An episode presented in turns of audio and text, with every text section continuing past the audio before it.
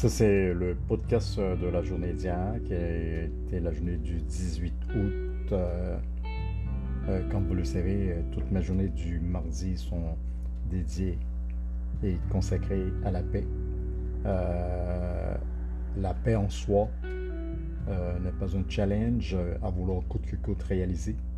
C'est plutôt un style de vie à cultiver en devenant plus conscient de son état d'esprit la paix se gagne euh, au rythme structuré de nouvelles habitudes de vie plus calmes par la pratique de la méditation et dans l'observation de nos expériences humaines en pratiquant la vertu spirituelle qui élève l'âme.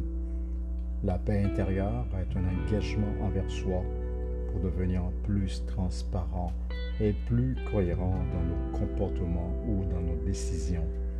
La paix intérieure ne peut que contribuer à notre évolution. Je transmets à la terre entière mes intentions de paix en ce moment même.